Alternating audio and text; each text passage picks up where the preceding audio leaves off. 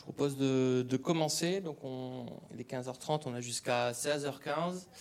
Merci déjà d'être présent avec nous. Merci à nos deux invités qui vont se présenter. Donc, le, sujet de cette table ronde, je pense que si vous êtes là, ce qui, ce qui vous intéresse, on se confronte à une problématique et quand on a dans son centre de réseau, que ce soit une fédération, un club, une coopérative, euh, une CCI, euh, on a plein d'entreprises, des TPE, PME qui ont des tailles différentes, des maturités différentes, des envies différentes, des besoins différents et on se retrouve souvent un petit peu démunis sur comment j'arrive à embarquer tout ça sur les questions de transition écologique et sociale. Donc c'est des problématiques sur lesquelles beaucoup sont confrontés. Et donc j'ai proposé à Patricia et à Jérôme de venir aussi apporter leur témoignage euh, sur ces questions-là. Et je vais peut-être tout de suite laisser la main à Patricia pour euh, présenter, se présenter, présenter aussi Initiative France. Ok, bah merci beaucoup Timothée. Donc euh, bah, bonjour, Patricia L'Excellent. Moi donc je dirige le réseau Initiative France. Et Initiative France, c'est euh, le premier réseau associatif euh, d'accompagnement et de financement à la création d'entreprises. C'est un réseau qui est extrêmement ancré sur les territoires, puisqu'on est composé de 207 associations totalement indépendantes, 770 points d'accueil, euh, et qui vit grâce à des forces vives extrêmement engagées et impliquées, plus de 1000 salariés, et surtout, spécificité, plus de 22 000 bénévoles. Et donc le, réseau, chaque année, accompagne euh, et finance 19 000 entreprises, 18 000 en création et 1000, euh, 1000 en reprise, euh, ce qui crée 52 000 emplois, 1000 emplois par semaine à peu près, créés ou sauvegardés, et à peu près 2 milliards d'investis sur les territoires. Donc nous, on a... Alors pour résumer, je présente ou je continue sur l'enjeu du coup, Non, on fera après une partie okay, sur, sur l'enjeu, c'était juste euh, présentation, euh, présentation de, de qui, qui, tu es, le réseau. Peut-être Jérôme, oui, bonjour. Donc Jérôme Andriot, moi je suis le responsable en fait RSE et qualité d'une coopérative hôtelière. Donc on est à 353 hôtels à peu près en, France, quelques-uns euh, en Europe. Donc nous, typiquement, on est une chaîne hôtelière. Donc on apporte euh, euh, les, services classiques d'une chaîne hôtelière, c'est-à-dire une marque sous laquelle les hôtels vont pouvoir se présenter, toute une commercialisation, une centrale d'achat, de la formation. Donc on a 353 PME avec qui on travaille en France, qui sont des petits hôtels, on va dire la moyenne de chambres de nos hôtels, c'est à peu près 39 chambres. Et je pense qu'on en a, même la moyenne doit être un peu plus basse, parce qu'on a vraiment deux gros porteurs, un de 185 et un de 300 chambres. Mais euh, la majorité euh, sont des hôtels de 25, 30 chambres. Et euh, ce qu'il faut savoir, c'est que c'est des hôtels vraiment, pour le coup, indépendants. Donc nous, on n'intervient pas du tout dans la gestion des hôtels, ni dans leur, dans leur management derrière, ni même dans le concept hôtelier. Voilà. Merci. Et donc moi, donc Timothée Elkiel, donc je dirige une, une entreprise qui s'appelle R3 Impact, qui est dédiée vraiment à la transition écologique et sociale des startups, TPE, PME, donc euh, essayer de, rendre accessibles ces sujets-là au plus grand nombre. Et avant de relaisser la parole à nos invités, je voulais quand même vous partager un constat. Donc on accompagne aussi des réseaux, des fédérations.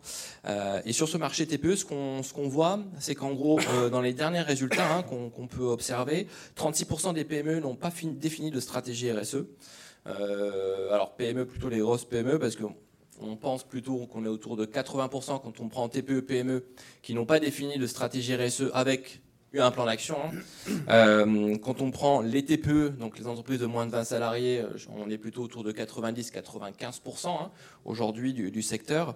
Euh, 47% d'ailleurs des TPE ont avoué ne pas avoir de plan d'action en préparation, donc ils y pensent même pas et 86% des Français estiment que les données environnementales des entreprises devaient être accessibles au grand public, mais pour ça, il faut que les entreprises puissent pouvoir aussi structurer euh, leur démarche.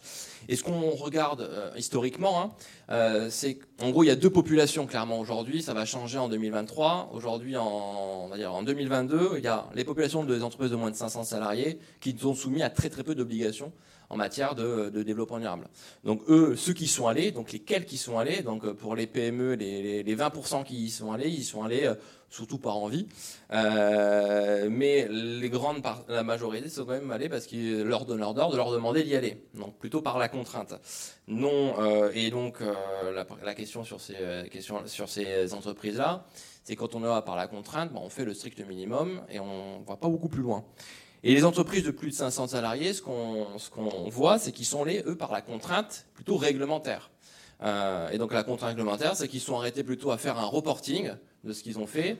Mais quand on essaie de creuser plus loin sur ce qu'ils ont mis en place, ben, euh, clairement, ça casse pas de trois, trois pattes à un canard.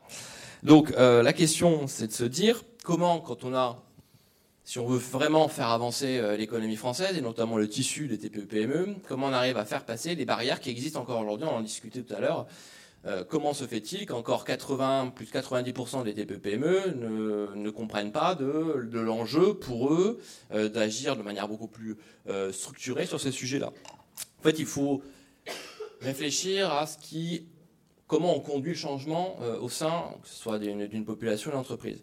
On a trois grandes étapes. En fait. Pour pouvoir agir, il faut d'abord comprendre pourquoi agir. Une fois qu'on a compris, bah, il faut avoir envie d'agir. Parce que, est-ce qu'on peut dire, super, le problème est, est pas là, mais est-ce qu'on a vraiment envie d'agir? Et puis ensuite, c'est une fois qu'on a envie d'agir, c'est pourquoi il faut agir. Est-ce qu'on peut agir? Et donc, ce qu'on a identifié, c'est que sur euh, les parties euh, compréhension et volonté, ce qui freine aujourd'hui euh, le tissu euh, économique TPE-PME, c'est le manque de connaissances et de compréhension des sujets RSE. Donc les gens, bah, vu qu'ils savent pas ce que ça veut dire euh, ou qu'ils savent pas le périmètre que, clair ça peut être, bah, on n'a pas forcément envie d'agir. Euh, et de se dire que souvent, c'est des sujets qui sont plutôt portés par des grands groupes. Euh, et donc, quand je suis une TPE-PME, la question du RSE, pour moi, c'est éloigné. C'est pas une problématique qui me touche, c'est plutôt une problématique de grands groupes. Donc ça, c'est les deux grandes barrières qui font qu'aujourd'hui, les TPE et les PME ont des difficultés à se servir le sujet, c'est qu'ils ne savent pas ce que c'est et qu'ils se disent que c'est pas pour eux. Et sur la question de la capacité, donc pour celles qui, euh, si on arrive à leur faire comprendre que c'est pour eux, qu'on leur donne envie d'agir et qu'ensuite on leur lève les barrières de l'action sur la capacité qu'ils vont avoir à agir, ils vont se heurter à trois gros freins. C'est euh, la disponibilité, de la ressource humaine. Alors, malheureusement, quand on est une TPE-PME, on n'a pas forcément euh, le temps pour pouvoir se saisir d'un nouveau sujet. Donc, on va dire, bah, j'ai pas le temps. La question de l'investissement financier, j'ai peur que ça va demander beaucoup trop d'argent, donc je préfère pour le moment euh, laisser de côté et puis je reviendrai quand, euh, quand, ça, ira mieux. Et puis la question aussi, c'est l'expertise en interne. C'est je suis OK euh, pour pouvoir me lancer, mais j'ai personne qui pourra prendre le sujet. Donc quand on est confronté, on va dire, à la volonté de pouvoir embarquer massivement des dizaines de milliers de PME, on est très vite déjà confronté à la première problématique. J'ai des PME en face de moi qui ne comprennent pas le sujet. Donc on va en parler, il y a pas mal de choses qui ont été, qui ont été faites. Euh, alors que moi je suis convaincu euh, que si on veut vraiment réussir à transformer l'économie, il faut pouvoir vraiment massifier euh, la transition écologique et sociale sur ces TPE-PME. Et que la partie fédération, réseau, euh, c'est un, effet multiplicateur qui est, formidable. Hein. On embarque un réseau comme Initiative France ou, euh, ou, The Original ben on embarque tout d'un coup beaucoup d'entreprises. C'est un effet d'entraînement. Hein. Quand quelqu'un l'a fait, ben moi j'ai envie de le faire je copie. Et puis, euh, comment, en interne, dans chacune des structures, on en parlera, on arrive à leur faire gagner du temps en mutualisant l'expertise, de des connaissances réglementaires, des outils, pour que la PME, lorsqu'elle veut s'engager, ben, elle ait déjà des outils clés en main qui puissent les aider à, fonctionner. Et nous, et je laisserai, euh, j'en finirai juste là, c'est ce qu'on a mis en place, c'est ce qu'on essaie de mettre en place maintenant de plus en plus au, au sein des réseaux, c'est ce qu'on appelle un parcours, pour permettre à ceux qui souhaite s'engager, le faire à son rythme, à son niveau d'engagement en termes de temps et en termes d'argent. Donc on commence par du digital, moins de 20 minutes, c'est gratuit, c'est l'auto-évaluation adaptée au secteur et adaptée à la taille. L'entreprise ensuite, une fois qu'elle euh, qu a fait ce premier pas, on lui propose un second pas qui est de porter par des réseaux des matinées qu'on fait entièrement financer par l'État pour pouvoir justement euh, permettre à des jeunes, euh, à des entreprises de venir assister à des conférences, des ateliers où ils vont, on va les sensibiliser, on va leur faire comprendre les outils. Et ceux qui souhaitent ensuite aller plus loin et vraiment structurer une véritable démarche, bah là l'enjeu qu'on essaie de travailler avec les réseaux, c'est de co-construire avec les réseaux des dispositifs d'accompagnement qui mêlent de la formation pour internaliser l'expertise dans les entreprises et de l'accompagnement individuel sur site pour que l'entreprise et le dirigeant soient accompagnés et mis dans la main. Et ce qu'on essaie de faire, c'est de financer ou de cofinancer ces dispositifs d'accompagnement par l'État ou par les OPCO pour réduire le coût euh, du dispositif et donc un des freins qu'ont les entreprises qui veulent s'engager, qui est l'argent. Donc ça, c'est un parcours qu'on, qu'on, dont on, déploie et je voulais juste vous faire un focus sur un des outils qui est euh, la plateforme d'auto-évaluation qu'on, qu'on personnalise en gros aujourd'hui à je pense que Jérôme t'en parlera un petit peu, pour, pour les fédérations. Donc là, tout est personnalisable. Donc là, on a pris l'exemple, par exemple, d'un, questionnaire classique. Là, l'entreprise rentre dans le questionnaire. Elle va compléter tout un tas de critères qui va faire qu'elle va, on va lui donner un référentiel propre. Elle va être évaluée. Donc là, on a pris les caisses des hôtels sur plusieurs aspects. Et l'entreprise va pouvoir euh, cocher un certain niveau de maturité pour comprendre où elle en est, des savoirs plus pour savoir si euh, des, éléments supplémentaires qu'on n'a pas forcément. Et puis à la fin euh, de, ce, questionnaire qui est adapté à son secteur, adapté à, sa, taille, il y a un score qui lui dit est-ce qu'elle est engagée, qui le positionne par rapport à son secteur pour avoir cet effet d'entraînement. Et puis elle sélectionne un premier plan d'action pour l'aider à avancer. donc là, elle sélectionne ce qu'elle veut mettre en place. Et puis, euh, à la fin, euh, on lui pose toute une série de questions. Euh, ça, c'est plutôt pour le réseau, pour comprendre un peu leurs besoins, leurs freins et leur niveau de motivation. À la fin, ils ont un parcours, enfin, ils ont un petit rapport qu'ils peuvent télécharger. On peut les mettre en lien sur la suite du parcours. Est-ce que j'ai envie de faire du coup euh, un webinaire? Est-ce que je veux m'inscrire à un dispositif que la fédération est en train de porter? Donc ça doit être aussi un outil pour les fédérations pour faciliter le recrutement sur d'autres outils que la fédération a pu euh, peut-être mettre en place. Et puis l'entreprise reçoit un livret avec euh, son niveau de maturité, son plan d'action qu'elle a sélectionné, des fiches actions pour avancer, et tout ça c'est gratuit. le dirigeant qui l'a reçu, ben, il a un premier pas, ça va pas être suffisant, mais vous, vous avez capté de la donnée, donc, euh, vous savez du coup euh, quel pourcentage d'entreprises a répondu, quel est le niveau de maturité par secteur, par taille, quelles actions ils ont mis en place, et ça vous permet de, piloter la transition écologique et sociale de tout un tas d'entreprises diverses en termes de secteur, en termes de taille. Voilà ce que je voulais euh, vous dire en, introduction.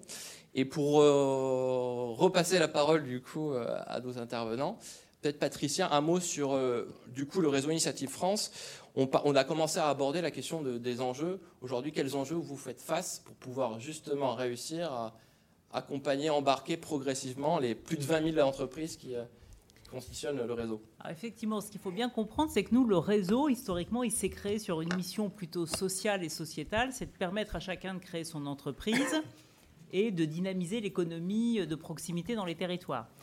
Donc la question de l'enjeu de la transition écologique n'était pas du tout euh, traitée.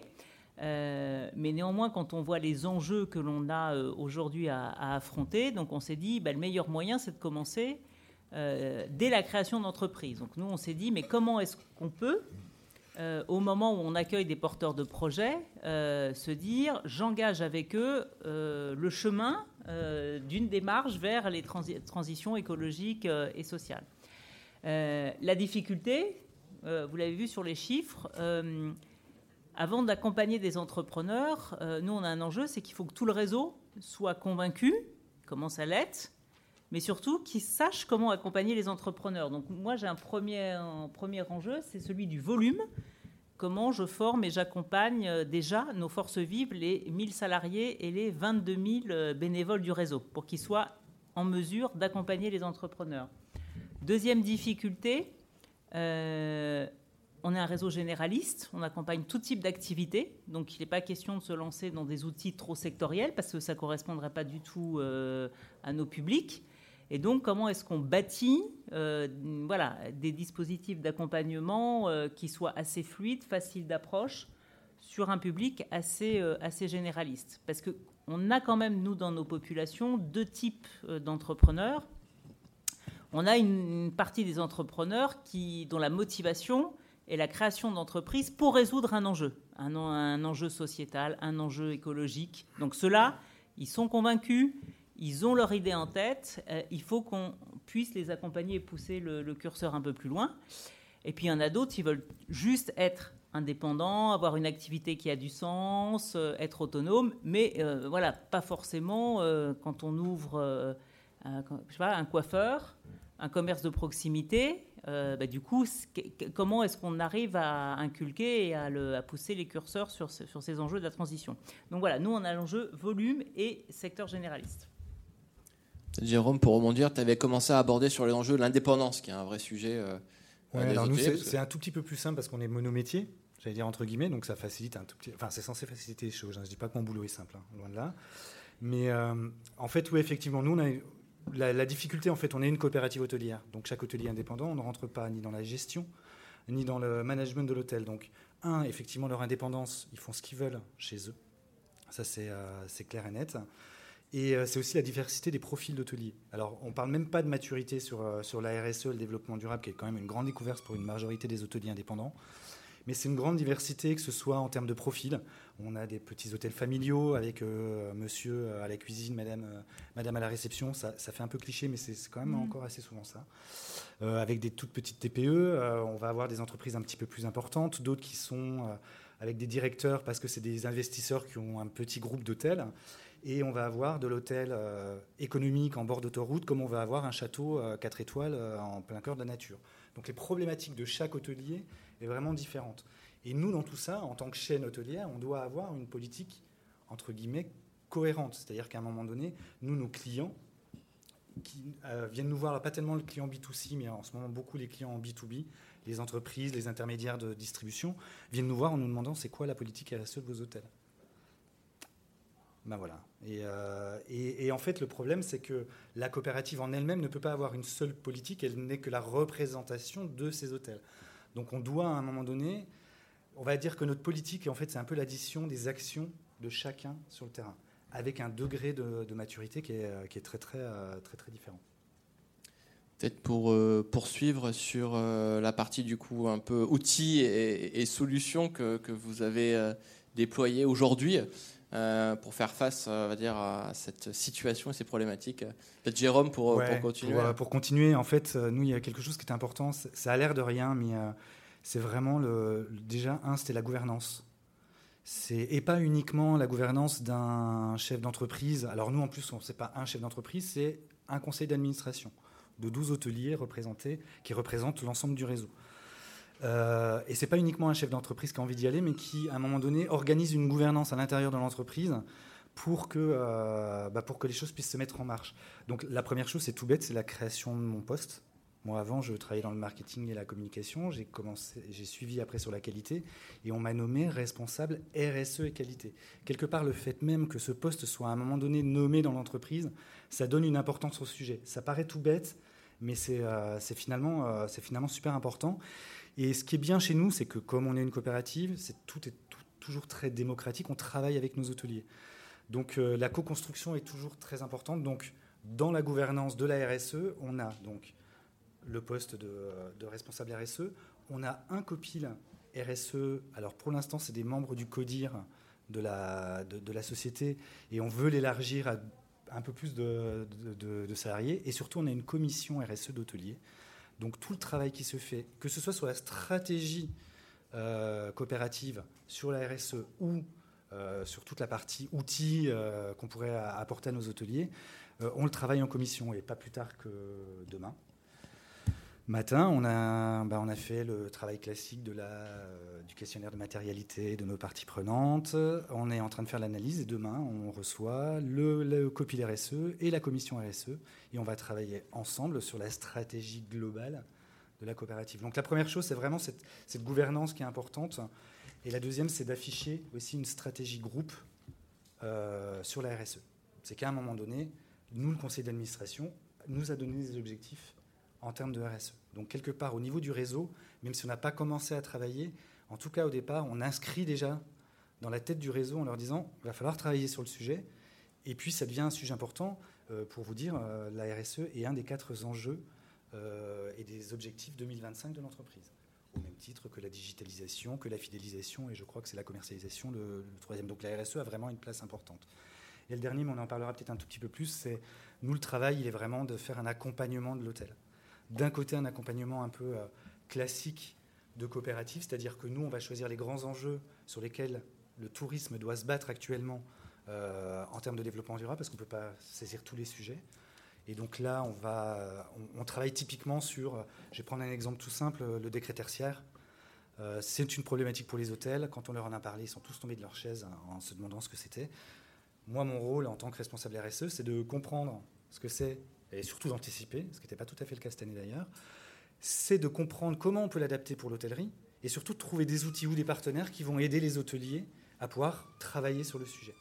Et le deuxième sujet, c'est ce que vous expliquez un petit peu, euh, Timothée aussi, euh, c'est vraiment un, accompagnement personnalisé, puisque comme notre politique va être l'addition des, dire des démarches de chaque hôtel. nous, on est parti du principe qu'il fallait qu'on les accompagne pour qu'ils structurent eux-mêmes leur, leur démarche. Une grande majorité des hôtels font énormément de choses, mais ils s'en rendent pas compte. Déjà rien que ça, c'est déjà un boulot énorme. Et quand on leur parle de RSE, c'est la panique, parce que c'est un mot qui veut pour eux ne rien dire, et puis ça revêt tellement de choses. C'est pour ça que cet outil d'autodiagnostic, nous l'a trouvé euh, assez intéressant et euh, assez génial, c'est exactement ce qu'on recherchait. Ça a commencé par un travail sur un référentiel sectoriel qu'on a travaillé avec, euh, avec R3 Impact, où là vraiment on est parti des pratiques. On s'est dit, un hôtelier de toute façon il est né dans le guidon, ce qu'il a besoin de connaître c'est des pratiques. Ce n'est pas des grands concepts sur la QVT et ce genre de choses-là il va rattacher ces grands concepts-là à un moment donné à ses pratiques. Donc on a fait ce grand référentiel qui en fait va être décliné après donc sur cet outil d'autodiagnostic qu'on devrait lancer en octobre, j'espère, pour les hôtels, qui va être un premier pas pour les hôtels et pour ceux qui auront envie d'aller plus loin, on teste avec deux hôteliers le programme Impact RSE. Je ne sais pas si ça se voyait, si c'était sur le, sur le slide. Pour en parler, c'est un programme qui, est, qui est cofinancé par, par ABPI France à hauteur de 30% et qu'on met à disposition de réseaux, fédérations, euh, grands comptes, mais euh, on pourra peut-être revenir sur la partie questions-réponses. Voilà. Donc euh, là, pour le coup, c'est un mix formation et surtout accompagnement avec un, avec un, quelqu'un qui va venir, un consultant qui va venir faire toute la partie diagnostic, feuille de route et plan d'action, c'est-à-dire en fait quelque part mettre l'hôtel sur les rails et qui puisse structurer une démarche, en fait, ce qui est important. Peut-être pour compléter, euh, Patricia, du point de vue de, l'Initiative France, du coup, aujourd'hui, euh, les outils, dispositifs, actions qui ont été mis en place, peut-être avec qui aussi parler un peu comment vous avez euh, réfléchi à embarquer tout le monde? Nous, donc, la, problématique, c'était d'avoir, au moment où on reçoit le porteur de projet, de l'aider à se poser les bonnes questions. Et donc, on a, on a construit avec l'ADEME euh, une grille assez simple de questionnement. Ça tient sur deux pages. C'est des petites, euh, petites croix à cocher sur est-ce que j'ai regardé euh, mes achats, mes matières premières, mon énergie, etc. En fait, sur deux pages, il se pose déjà. L'idée, c'est de se dire ah, tiens, tout ça, c'est des sujets qu'il va falloir que je regarde. Une partie, on peut les traiter au démarrage, mais d'autres non, euh, puisque le projet de création d'entreprise c'est déjà une énorme aventure, donc il faut bien euh, euh, centrer ses priorités. et donc cette grille-là, on l'a accompagnée d'une formation de formateurs, c'est-à-dire des associations chez nous qui étaient assez volontaires pour porter le sujet, se sont formés et ont commencé à travailler autour de cette grille.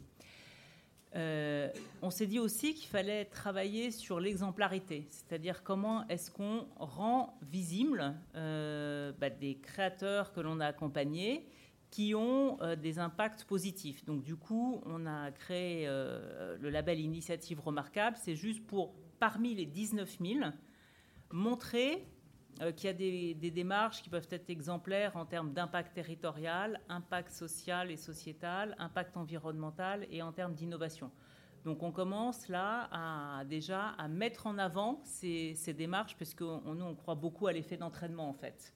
Euh, voilà, ah bah oui, parce que ça, donne un avantage en termes de visibilité, donc comme les entrepreneurs ont besoin, euh, les jeunes. Donc du coup, ça, ouvre une porte, ça incite quand on, voilà, quand on considère que l'entreprise est, prête pour se faire. Et puis bah, pour celles qui ne le sont pas encore, bah, on, a, on a commencé à travailler effectivement avec R3 Impact, de se dire, bah, voilà, en commençons par des ateliers. Et donc du coup, là, on teste sur des ateliers de sensibilisation. Euh, sur des publics même qui sont euh, assez éloignés de la création d'entreprise. Donc on démarre sur quelque chose qui est à la limite le plus dur en fait sur une population euh, qui est très éloignée de la création et dans son parcours de sensibilisation et de formation, on intègre des ateliers de sensibilisation à la RSE. Euh, donc voilà les premières étapes euh, que l'on a que l'on a mises en place et ben voilà après il y a de belles perspectives pour la suite. Je t'en prie, tu peux peut-être enchaîner justement sur, sur, sur, les perspectives. Euh, donc voilà, maintenant qu'on a, on, a vu que bon, tout ça euh, pouvait bien matcher en fonction de nos différentes euh, typologies, la question, elle s'est posée chez nous dans le réseau. Est-ce que finalement la, la prise en compte des impacts sociaux et environnementaux est un critère de financement? Que nous, on finance selon certains critères, la viabilité économique, euh, le fait de pouvoir vivre de son projet entrepreneurial. Euh, clairement, là, le réseau nous a dit c'est trop tôt. Euh, donc, on s'est fixé un objectif intermédiaire à l'horizon 2025. c'est que 100% des projets que l'on accompagne et que l'on finance aient été d'une façon ou d'une autre sensibilisés à leurs impacts et aux démarches qu'ils peuvent mettre en place. Donc on s'est dit déjà, première étape, avant d'en faire un critère effectif de financement ou non. Et donc pour atteindre ça, ça veut dire que là, clairement, il faut qu'on change d'échelle sur la partie euh, formation et, outillage. Et donc dans le cadre d'un projet école initiative où l'on va vraiment développer des modules euh, de formation pour nos forces vives, salariés et bénévoles, 50% euh, seront consacrés à la transition écologique. Donc là, du coup, on va avoir un énorme effort de structuration de la formation et de l'accompagnement auprès de, notamment des bénévoles. et puis, on pense qu'il faut qu'on travaille également en parallèle sur une offre de financement, c'est-à-dire qu'avec nos partenaires, Comment est-ce que euh, on peut inciter les, créateurs à avoir une démarche encore plus proactive par des financements possibles? Nous, un de nos partenaires, c'est BPI France. Euh, on a des PH, euh, des prêts d'honneur BPI France.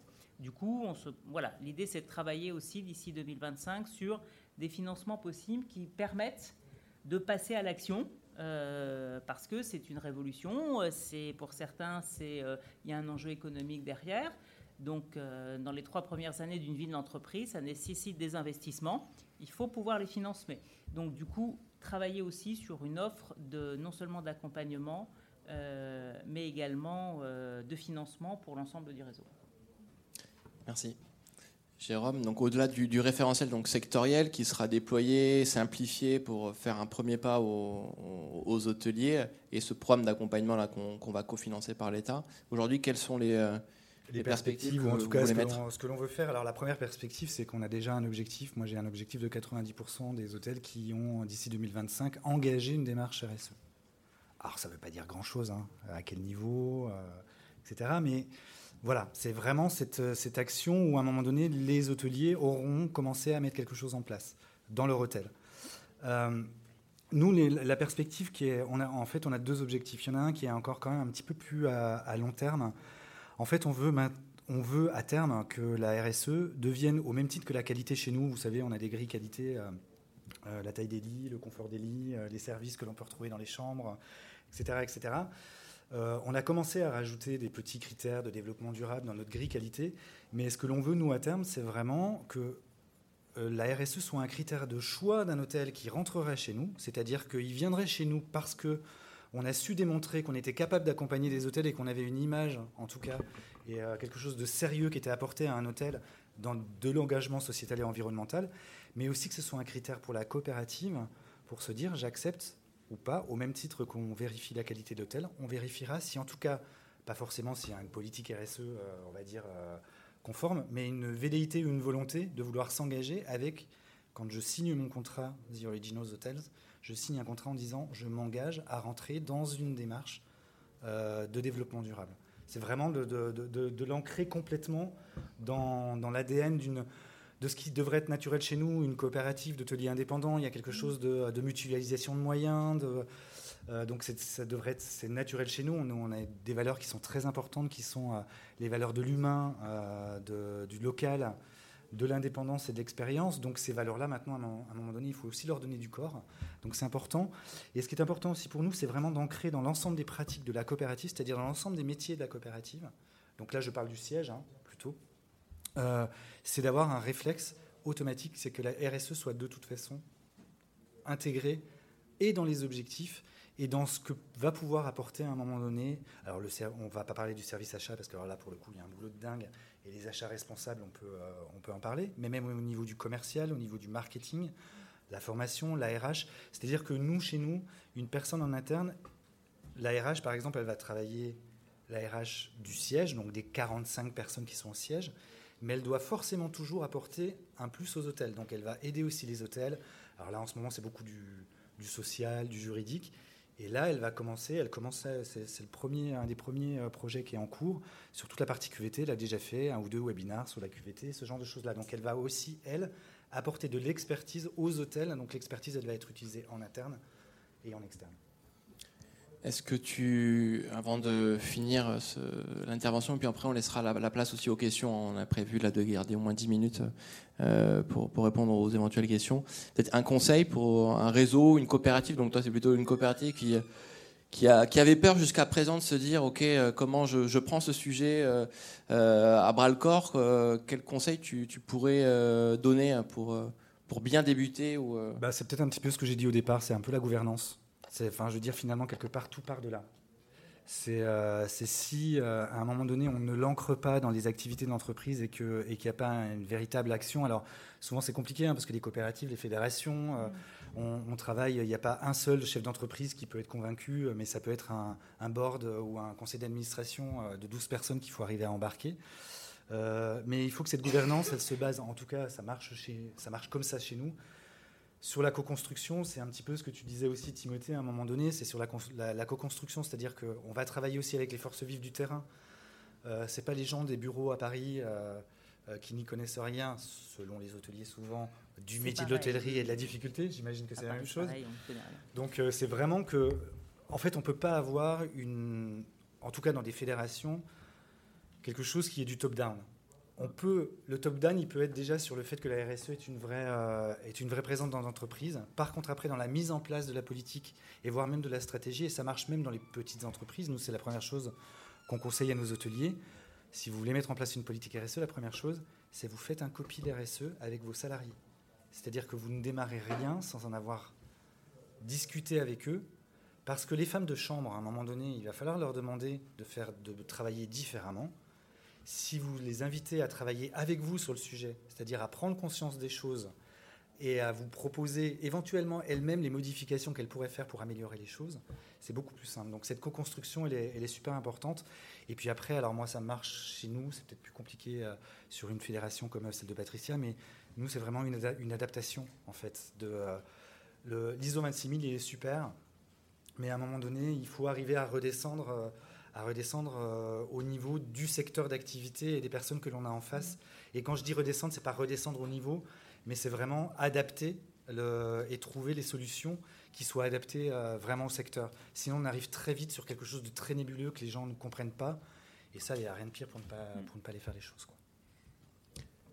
Merci. Peut-être même question, Patricia, un, conseil à, donner à ceux qui voudraient se lancer sur, sur ce sujet c'est un peu ce qu'on a dit, ce que tu as dit au début, Jérôme. Je pense qu'il y a un enjeu de un peu démystifier ce que c'est que la RSE, de montrer que c'est un chemin permanent déjà, que c'est pas, il n'y a pas un début, une fin, que c'est un chemin complet et que du coup sur ce chemin-là, on a plein de voies euh, possibles d'engagement. Donc, ce qui veut dire aussi qu'il faut peut-être qu'on se comprenne bien, qu'on clarifie euh, les mots qu'on emploie, les portes d'entrée aussi. Euh, parce que soit on peut avoir une démarche typiquement RSE qui est un peu linéaire euh, de progrès.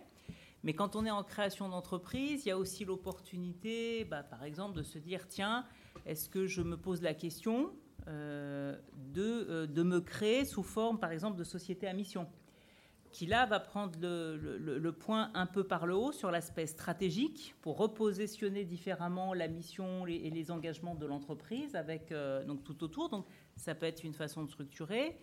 Euh, ça peut être une façon, une, autre voie sur euh, vraiment la mesure d'impact, c'est-à-dire comment je valorise moi en tant qu'entrepreneur. Un entrepreneur qui se lance, il a besoin de valoriser euh, non seulement son offre, mais également la qualité et la valeur de son offre. Donc du coup, de se dire, si il sait bien mesurer et valoriser ses impacts, il peut clairement en faire un avantage concurrentiel, etc. Donc moi, ce que je trouve qui est important, c'est démystifier et puis donner un choix assez complet sur les modes d'engagement possibles. Parce que voilà, toutes les entreprises ne vont pas l'aborder de la même façon.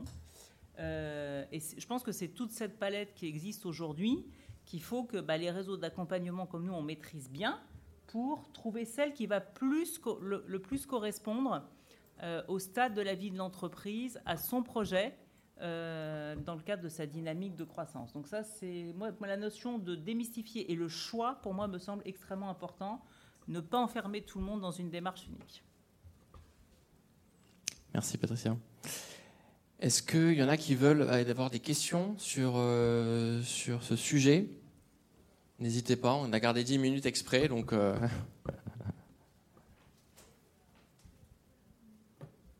remettre aussi un, des slides où j'étais passé assez vite, mais sur, sur ça. Bon, ça après, chacun peut, peut l'adapter, mais le plus important, c'est vraiment de pouvoir proposer aujourd'hui hein, ce, qui, ce qui freine le plus, c'est la compréhension. Et donc, mettez le paquet sur la sensibilisation. C'est on veut parfois faire le meilleur des outils, le meilleur des dispositifs, euh, euh, mais au fait, le marché on n'est pas là. En fait, on a l'impression que tout le monde est au courant de tout ce qui se passe aujourd'hui, ce qui est vrai. Mais aujourd'hui, un dirigeant de PME, il a besoin de comprendre vraiment pourquoi il devrait se faire maintenant, parce qu'il y a toujours une excuse pour dire que ce sera demain qu'il va le faire, après-demain.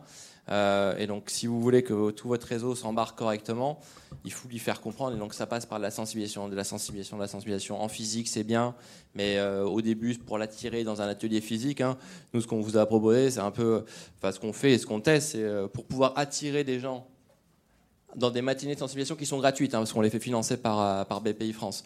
Donc, on fait ça n'importe où en France. On a, ça dure une heure et demie à trois heures en fonction de la volonté du réseau. Mais pour demander une heure et demie, trois heures de temps à un dirigeant, il faut quand même qu'il ait compris un peu pourquoi il, parlerait déjà une heure et demie ou trois heures. Donc le digital peut être un outil intéressant parce qu'en 20 minutes, on peut déjà lui faire comprendre un peu pas mal de choses. Mais le plus important, c'est d'arriver à avoir des gens ici. D'où ce qu'on voit, c'est que quand on arrive à avoir des gens qui, ont pris une heure et demie, un petit déjeuner ou un after work de leur temps, ils font la bascule sur quelque chose de plus construit, donc sur lequel ils vont vraiment structurer une démarche avec un plan d'action, des objectifs, des indicateurs. C'est beaucoup plus facile de faire la bascule une fois qu'on a bien compris et échangé avec quelqu'un. Et donc, ce qu'on, le problème, c'est qu'aujourd'hui, beaucoup de structures, même comme nous, on, on se fatigue à essayer de, on va dire, de vendre de l'accompagnement euh, personnalisé qui donne lieu à un plan d'action.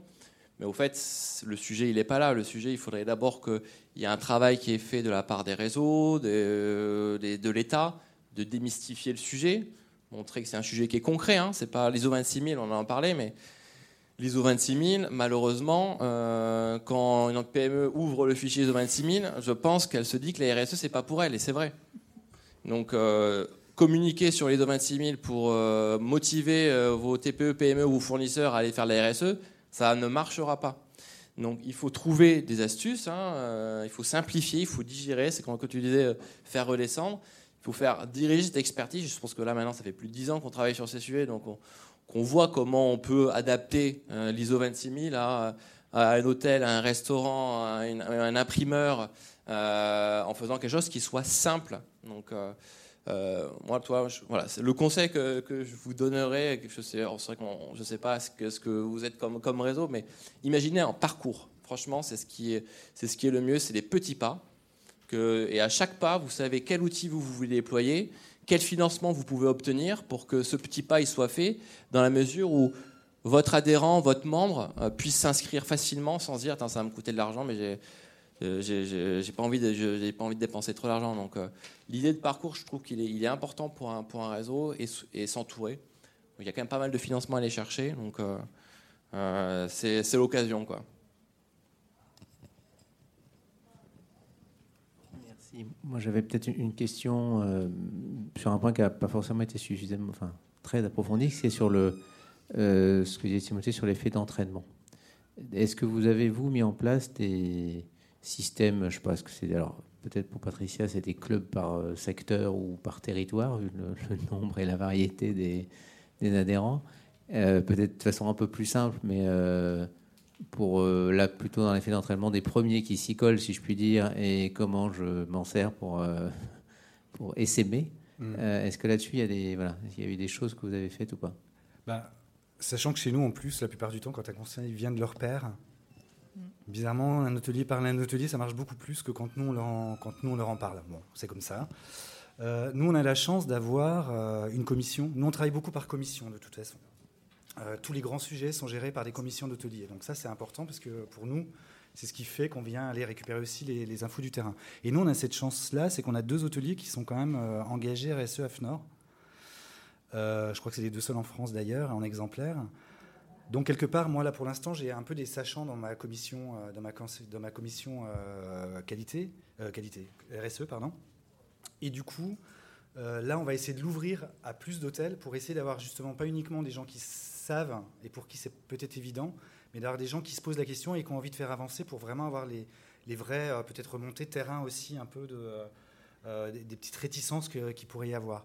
Nous, souvent, on a souvent un premier cercle et tout ce qu'on fait, on le teste. C'est-à-dire que euh, le programme Impact RSE, par exemple, moi j'ai deux hôtels, alors j'ai une pression de dingue parce que c'est deux hôtels du conseil d'administration, pas Terrasse Plantée les gars. Mais, euh, et du coup, on a toujours des hôtels qui testent les solutions avant. Donc là, pour le coup, effectivement, on peut perdre une année. Euh, là, entre guillemets, on peut estimer qu'on perd une année. Mais quelque part, on a des hôteliers qui ont testé la solution et qui sont capables de nous dire oui, tu peux le lancer ou tu ne le lances pas. Et après, derrière, nous, il y a un gros travail qu'on a fait encore pour l'instant parce qu'on travaille sur les outils pour l'instant. Mais ce qu'on veut beaucoup maintenant, c'est mettre en place euh, un réseau un peu d'ambassadeurs RSE, d'hôteliers dans les régions. Ça prendra du temps. Ça va commencer par des animations en région que nous, on va mener. Et petit à petit, d'aller chercher en fait ces ambassadeurs qui seront souvent les testeurs des solutions et qui en même temps euh, seront des gens qui vont travailler avec nous sur les, sur les principaux sujets c'est clair que l'entraînement par les pairs, c'est celui qui marche. Hein. Mmh. C'est pas, pas parce que nous, on a la tête de réseau, d'une façon ou d'une autre, on va dire que c'est comme ça. Donc nous, c'est un peu ce qu'on a commencé à faire sur les, les bénévoles euh, et les directeurs, certains directeurs d'associations, où euh, quand on a lancé la grille ADEME, on a lancé donc une formation des pionniers en fait. Donc on a un, un cercle d'une dizaine de directeurs ou de bénévoles pionniers, donc qui se sont formés, et ce sont eux aujourd'hui qui forment à l'utilisation de la grille leurs collègues. Donc ça permet d'avoir une crédibilité. Bah si, moi je l'ai fait comme ça et ça marche. Et pourquoi et le temps. Donc en fait c'est très pratico-pratique du coup. Et bah, l'idée c'est que ça fasse euh, un peu un peu tache d'huile. Et de la même façon, euh, donc sur les 207, nous on pense pas qu'on va entraîner euh, tout de suite les 207 associations. Donc l'idée c'est de se dire de trouver le tiers moteur qui va pousser euh, voilà, qui va être le pionnier, qui va montrer que c'est possible, qui va montrer tous les avantages, toute la valeur ajoutée à faire ça et pour le réseau et pour les créateurs. Et, qui va entraîner en fait les autres. Donc, faut, de toute façon, un réseau, il ne marche que parce qu'il est convaincu et qu'il se convainc lui-même de l'intérêt de ce qu'il est, de la démarche qu'il est en train de faire. Je pense qu'il faut jouer aussi sur l'effet de fierté. Euh, nous, on a les bénévoles, ils viennent là parce qu'ils se, hum, voilà, ils voient qu'ils sont utiles à une nouvelle, aux nouvelles générations d'entrepreneurs. Ils sont fiers d'accompagner ce mouvement-là. Et voilà, moi, j'aimerais bien que demain, ils soient fiers d'accompagner sur l'enjeu des transitions euh, globales. Donc, il faut travailler aussi sur ce sentiment d'utilité. C'est de sortir de la contrainte et de se dire, mais finalement, je sers non seulement des entrepreneurs, mais je sers un enjeu qui est là un peu plus large. Mmh. Quoi. Donc, euh, l'effet d'entraînement, il vient aussi autour de ça. Bonjour, euh, je suis Franck Babillon. Euh, j'avais une question plus orientée donc euh, vers, vers Jérôme concernant. Le, vous aviez parlé que vous, aviez, vous animiez donc un réseau d'indépendants et en même temps vous aviez une centrale d'achat. Mmh. Le sujet des achats responsables, je voulais savoir un petit peu comment vous le gériez. Est-ce que vous avez une posture, on va dire, de, à imposer que les achats soient faits auprès de cette centrale d'achat ou est-ce que vous avez une posture plutôt incitative Dans un réseau d'hôteliers indépendants, vous pouvez faire que de l'incitatif. on n'est pas, on n'est pas une, on n'est pas accord. Et même encore accord, euh, maintenant, ils ont de moins en moins d'hôtels qui leur appartiennent. Hein. Maintenant, c'est de défranchisés qui commencent un peu aussi quand ils ont besoin de ne pas forcément suivre ce que dit le réseau. Alors, les achats, c'est le gros sujet. C'est pas forcément le sujet le plus simple. Euh, c'est pas filmé, euh, ça sera pas renvoyé, mais j'ai pas une directrice achat qui est forcément euh, super enclin, pour l'instant en tout cas, sur le sujet qui, est, vraiment dedans. Mais bah, d'ailleurs, demain, le sujet des achats responsables sera, sera un des sujets importants. en fait, ce qui est compliqué dans les achats, dans, les achats, c'est qu'une centrale d'achat, par définition, elle fait du national, elle a du mal à faire du local parce qu'à un moment donné, elle doit pouvoir satisfaire tout le monde, elle ne peut pas référencer énormément de gens. nous, on a beaucoup de produits qui viennent de Chine, donc là, on a travaillé par exemple sur les produits d'accueil, ça y est, on a réussi à faire en sorte que... Euh, alors il reste encore les contenants qui sont, qui sont chinois, mais euh, tous, les, euh, tous les, les, savons à l'intérieur, enfin le jus, ce qu'on appelle nous le jus à l'intérieur, est made in Italy, les Cosme Cosmebio. Donc on avance petit à petit alors sur ce que nous on propose en produits qu'on fabrique nous-mêmes, c'est-à-dire les produits logotés. donc là, on, ça y est, on arrive à imposer un peu plus des choses. Maintenant, nous, on a un gros travail, on n'est qu'une centrale de référencement. Donc du coup, euh, je pense que le premier travail, il va être déjà d'identifier, de faire une charte d'achat responsable. Et franchement, moi, dans mon étude de matérialité qui a été faite, les fournisseurs, ils sont taqués. Hein. Enfin, ils étaient tous à dire on est médaille d'or euh, chez, euh, chez Ecovadis. Donc, a priori, les fournisseurs font des choses. Maintenant, il faut que nous, on fasse une sensibilisation plutôt des hôteliers sur les achats responsables. Et je peux vous dire que c'est assez compliqué, notamment au niveau du prix, à cause du prix. Et les prix en plus augmentent énormément. Donc le but, il va être à un moment donné d'aller identifier les bons fournisseurs et trouver surtout des alternatives. Ça, c'est le côté sur lequel on est un petit peu faible. Typiquement, la fin des bouteilles en plastique dans les chambres. Euh, on n'a pas encore réussi euh, à, référencer euh, les fontaines à eau avec les, bonnes gourdes qu'ils font, et, etc., etc. Donc il y a tout un travail à faire là-dessus. Je vous dirais qu'on démarre sur le sujet, mais que ça va être un des gros sujets dans les deux, trois prochaines années. Une dernière question, mais réponse rapide aussi, parce qu'il est déjà 15. Oui, oui, ça va être très rapide. J'accompagne aussi les PME, et s'ils entendent le mot RSE, tout de suite, ils n'ont plus le temps, c'est parti. Donc moi j'ai trouvé une petite alternative et puis je sais, ma question c'est est-ce que vous avez déjà essayé? C'est de tourner la chose en stratégie marketing. Parce qu'on voit que le RSE engage énormément, que ce soit les collaborateurs, les clients, la fidélisation euh, dont vous parliez. Donc moi je parle plus du tout de RSE, c'est un mot qui est banni.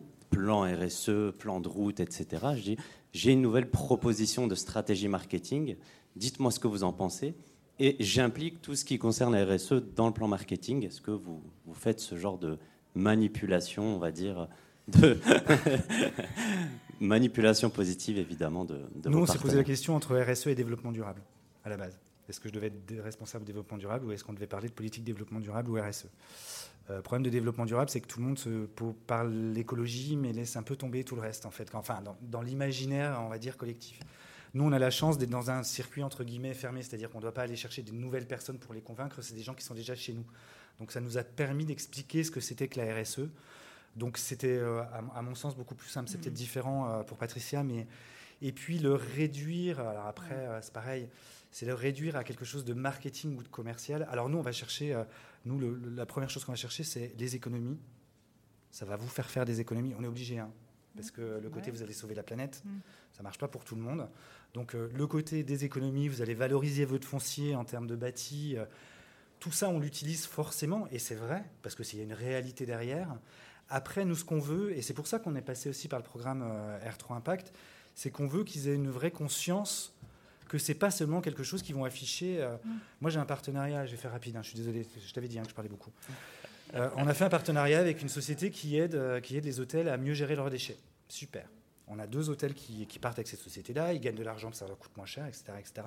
Et la première chose qu'on a demandé l'hôtel, c'est Ah, mais il faudrait me mettre une plaque. Comme quoi, euh, je travaille avec Take Waste pour le coup, pour pas la citer. Je, je me demande s'ils sont pas là d'ailleurs. Ils sont très bien. On devrait mettre une place en disant que. Euh, mais non, on t'a juste mis au carré réglementairement. On va pas te donner une médaille en plus là-dessus. Donc le but, il est, il est aussi à un moment donné de faire prendre conscience que c'est des choses qui sont entre guillemets sérieuses à mettre en place et que tout en le rendant, tout en le rendant sympathique et, mais, mais que ce n'est pas uniquement quelque chose de marketing sur lequel je vais tout de suite aller communiquer. Enfin, moi, peut-être que ça, dépend comment vous le. Ça, engage, mais c'est vraiment de les engager concrètement dans quelque chose de. Quand, même, quelque part, d'un petit peu sérieux quand même. Quoi. je pense qu'il faut faire attention à ce que ça ne dérive pas. Enfin, moi, je n'aborderai hmm. pas sur l'angle marketing parce que je pense qu'on a une grosse, un gros risque de dérive sur le greenwashing, etc. Donc, euh, pour moi, justement, l'enjeu, c'est bien de faire comprendre que c'est une démarche globale et qui va faire, euh, faire des progrès à la fois stratégiques et opérationnels dans la boîte. Donc, euh, moi, je pense qu'il vaut mieux s'atteler à convaincre de l'intérêt de la démarche dans son aspect global plutôt que de voir avec un petit risque de dérive. Merci. On va.